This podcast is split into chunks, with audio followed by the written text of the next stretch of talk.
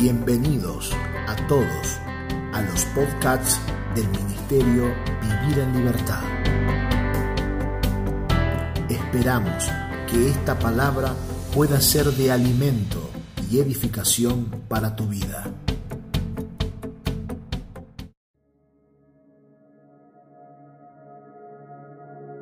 Amados hermanos, paz del Señor a todos y bienvenidos a nuestro tiempo de construcción en el entendimiento Estamos comprendiendo y aprendiendo acerca de la palabra de la cruz.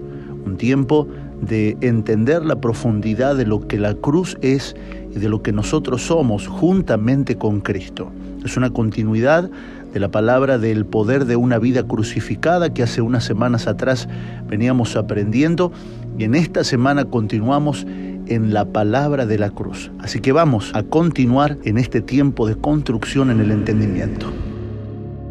¿Qué hizo el pecado? ¿Qué hizo la ideología humana? ¿Qué hizo la escuela? ¿Qué hizo la familia? Colocar velos para que yo me olvide de dónde vengo. Por eso es necesario quitar los velos, por eso la palabra revelación, el prefijo re, es volver a antes del velo. ¿Cómo era yo antes del velo? ¿Qué es lo que le está pasando a usted y qué es lo que me está pasando a mí? Cuando estamos expuestos a la palabra, estamos recuperando nuestra identidad de antes que este sistema nos coloque los velos. Eso es revelación. Es llevarnos otra vez de vuelta al origen. Es recordar que antes de estar en papá y en mamá, yo estaba en Él. Yo estaba con Él. Por eso puedo pasarme toda la vida administrando sanidad interior de todos los traumas y todos los problemas que yo tuve en el pasado, o simplemente por revelación recordar mi origen y mi pasado se resuelve. Si, si mi papá no me quiso o me quiso, mi mamá me quiso o no me quiso, mi mamá me maldijo, me rechazó en el vientre, si de pronto me abusaron, si de pronto sufrí maltrato, si de pronto y de pronto y de pronto, excelente. Todo esto me llevaría la vida entera para recordar todas las cosas que me hicieron. Puedo recordar las que más me duelen, otras las puedo tratar de ocultar un poquito, pero de alguna forma todas esas cosas han deformado el carácter de Cristo en mí. Han sido velos que me han impedido recordar de quién soy y a quién pertenezco. Pero comienzo a congregar, comienzo a entre los santos, la luz comienza a venir, comienzan a caer los velos y ahora recuerdo que yo no soy la idea de mi papá, que no soy una noche de placer junto de mi papá con mi mamá, que yo fui soñado, pensado, que tal vez la forma que vine no haya sido la mejor, pero la verdad es que vine porque Él quiso que venga, porque yo pertenecía a Él y vine a esta tierra para manifestarlo a Él. Y como porto una parte biológica representaré a mi padre en el término de la cara, en el término del cuerpo, en el término de los gestos, en el término de la piel, pero interiormente yo estoy representando una dignidad más grande que la dignidad de aquel de donde yo vengo. Yo vengo de Cristo. Ustedes vienen de Cristo. Y cuando Cristo estaba siendo crucificado, nosotros estábamos con Él. No solo murió en mi lugar, yo morí con Él. Y yo tengo que recordar esto. Por favor, vamos a leer el verso eh, de Romanos, perdón, Romanos 6.6. Gracias, mi amado. Romanos 6.6. Lo leemos juntos, por favor. Sabiendo esto, que nuestro viejo hombre fue crucificado juntamente con él para el cuerpo del pecado, para que el cuerpo del pecado sea destruido, a fin de que no sirvamos más al pecado. Y acá hay un tema que lo voy a abrir y en el próximo encuentro, cuando Dios lo permita, lo podremos desarrollar. Nosotros no tenemos dos naturalezas, nosotros tenemos una sola. Lo que tenemos que definir es cuál de las dos gobiernan, pero siempre tenemos una. No conviven dentro de un hombre. No conviven dos naturalezas, siempre convive una, la que gobierna. O gobierna la carne o gobierna el espíritu. O gobierna el alma o gobierna el espíritu. El alma tiene que ver con todo lo que yo quiero el espíritu tiene que ver con todo lo que Él quiere. Por eso que en el alma cuesta obedecer, en el espíritu no cuesta. Porque la naturaleza del espíritu, alguien puede repetir conmigo para dar tiempo a los que escriben, la naturaleza del espíritu es obediencia. El espíritu no sabe desobedecer. Quien vive en el espíritu vive obedeciendo, aunque no sabe que está obedeciendo. Porque es su naturaleza. ¿Quién le enseña al perro a ladrar? Seminario bíblico Guau, guau. ¿Quién le enseña al pez a nadar? Nadie. ¿Por qué? Porque no se enseña la naturaleza. La naturaleza no se enseña. La naturaleza se activa, pero no se enseña. Esto, este es el ejemplo del águila y los aguiluchos. Lo que hace la mamá o el papá águila es simplemente activar la naturaleza que los hijos portan. Por eso cuando nos reunimos, la prédica del Evangelio activa la naturaleza que tenemos dentro. No es un grupo de personas que pobrecito lo que estás viviendo, sana, sana colita de rana, si no sana hoy, sanará mañana. Y entonces vivimos esperando que Dios algún día haga algo. No, nosotros cuando nos reunimos somos activados en la fe, la fe de lo que portamos, la fe de lo que tenemos, la fe de lo que ya sabemos, la fe de lo que nos ha sido entregado. La fe no es algo futuro, por favor. En el antiguo pacto la fe era futurista, porque la fe señalaba una cruz. En el nuevo pacto eh, la fe nos señala para atrás, nos señala lo que pasó en la cruz. Vamos de nuevo. En el antiguo pacto la fe era futurista y pasará y acontecerá y Dios nos dará y Dios hará y Dios prometía. En el nuevo pacto la fe no es futurista, la fe te lleva para atrás. Eso es lo que la iglesia del siglo XXI materialista y almática no entiende. Porque la iglesia materialista del siglo XXI es, hermano, Dios hará grandes cosas contigo. Lo que Dios tenía que hacer ya lo hizo en la cruz. Dios no te va a dar algo en la, iglesia almática para animar a los hermanos. Hermano, bueno, está pasando necesidad, pero Dios ya te va a dar, ya te va a dar la salida, ya te va a dar la bendición. No, en la cruz ya te dio todo, solo tengo que aprender cómo manifiesto lo que ya me fue dado. No es que no lo tengo, lo tengo, pero tengo que saber cómo manifestarlo. La fe ahora no te lleva para el futuro para que tengas ánimo. Bueno, hermano, vamos, continuemos un poquito más, ya Cristo viene, sigamos un poquito. Y nos vamos animando así, pero eso no es el ánimo, eso es almático. Un hermano espiritual, cuando te confirma en la fe y te fortalece en la fe, lo que te dice no es, bueno, ya las cosas van a cambiar, hermano. Bueno, aquí no se habla así, ¿no? Bueno, hermano, ya las cosas van a cambiar, vamos, vamos. Y lo saca adelante por un ratito. ¿eh? Es como, como empujar una,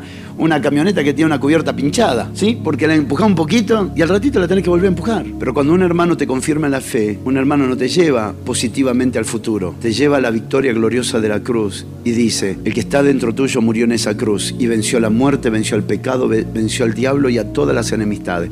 Vos también vas a vencer porque lo que tenés dentro tuyo es mayor, lo que tenés dentro tuyo es más grande, lo que tenés dentro tuyo es más poderoso. No te anima en términos almáticos, te confirma en términos espirituales. Romanos 8, 17, Romanos capítulo 8, verso 17. Romanos capítulo 8, verso 17. Dice, y si hijos, también herederos, herederos de Dios y coherederos con Cristo. Sí, por favor, léalo, léalo. Si es que padecemos juntamente con Él para que juntamente con Él seamos glorificados. Retenga esto porque cuando apliquemos el poder de Dios hablaremos de la glorificación. No hay glorificación, lo dijimos ayer a la mañana, no hay glorificación sin aflicciones. Para que juntamente con Él seamos glorificados, juntamente con Él bautizados en su muerte, juntamente con Él bautizado en su sepultura, juntamente con Él resucitado, juntamente con Él glorificado. Gálatas capítulo 2, verso 20, por favor. Gálatas capítulo 2, verso 20. Dice Gálatas capítulo 2, verso 20, con Cristo estoy juntamente crucificado y ya no vivo yo, mas vive Cristo en mí. Y lo que ahora vivo en la carne, lo vivo en la fe del Hijo de Dios, el cual me amó y se entregó a sí mismo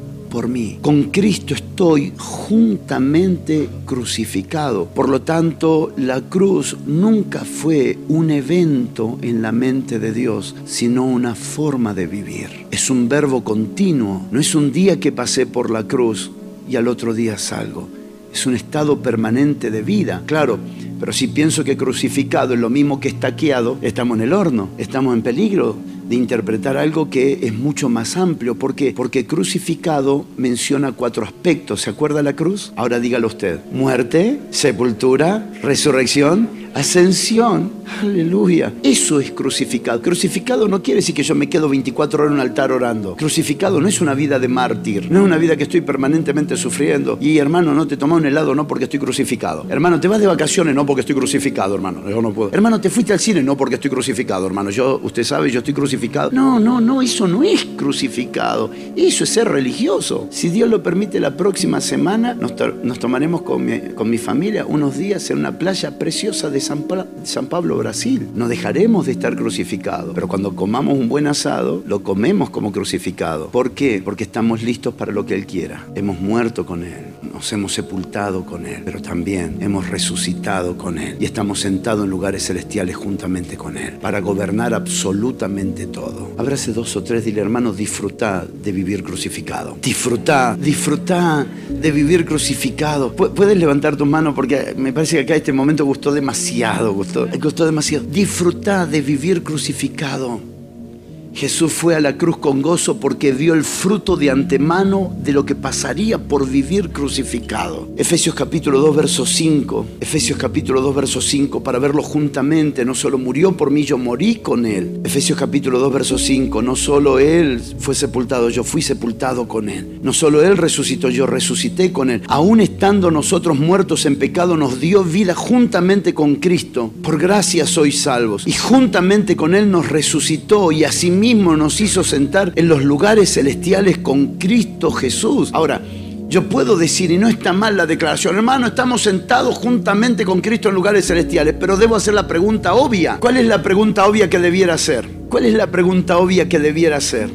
Pasaste por, hermano, estamos sentados con Cristo en los lugares celestiales, pero primero moriste con Él, primero ¿Te sepultaste con Él? ¿Qué significa sepultar? Sepultar significa quitar de la vista. Sepultar significa quitar de la vista. Aprendí de un querido amigo que se llama Lucas Márquez, un hombre del Señor precioso. Y él, él nos enseñó así. Dice, hay dos momentos muy tristes cuando se recibe la noticia de que un ser querido falleció. La primera cuando se dice que falleció y la segunda cuando se lo sepulta, porque en el momento que se lo sepulta se sabe que físicamente no se lo volverá a ver jamás, porque eso tiene que ver con sepultura. Sepultura significa quitar de la vista. Y yo me pregunto algo, si alguien fue crucificado con Cristo, ¿solo fue muerto con Él o también fue quitado de la vista? Por lo tanto, cuando el Señor te ve a ti y me ve a mí, sepultados con Cristo, ya no nos ve a nosotros, ve a su Hijo. Y esto será materia para algún día hablar sobre adoración. La verdadera adoración que Dios anhela recibir es solo la que porta la imagen de su Hijo. Dios no quiere buenas intenciones, Dios quiere la obediencia que porta la imagen de su Hijo.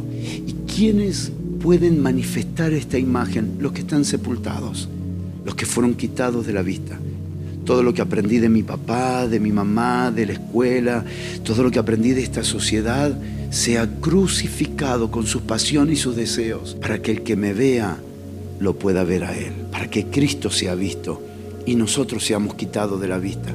Aunque las personas sigan hablando, pero te llamas Gustavo, Marta, María, Juan, Pedro, Alberto, Claudio. Sí, sí, la gente te va a llamar por el mismo nombre, pero va a identificar que no sos el mismo. Claro, porque el que está viendo ahora se llama Cristo. Fuiste sepultado, quitado de la vista, y ahora lo que se ve en ti es la persona del Señor Jesucristo.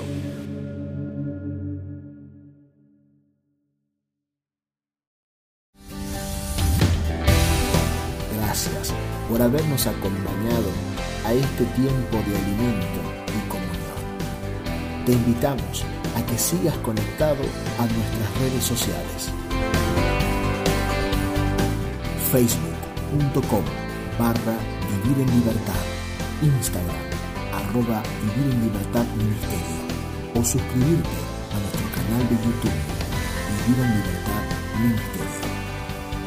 Recordá enviarnos un mensaje para recibir los audios y materiales escritos al número de WhatsApp 2325 47 0015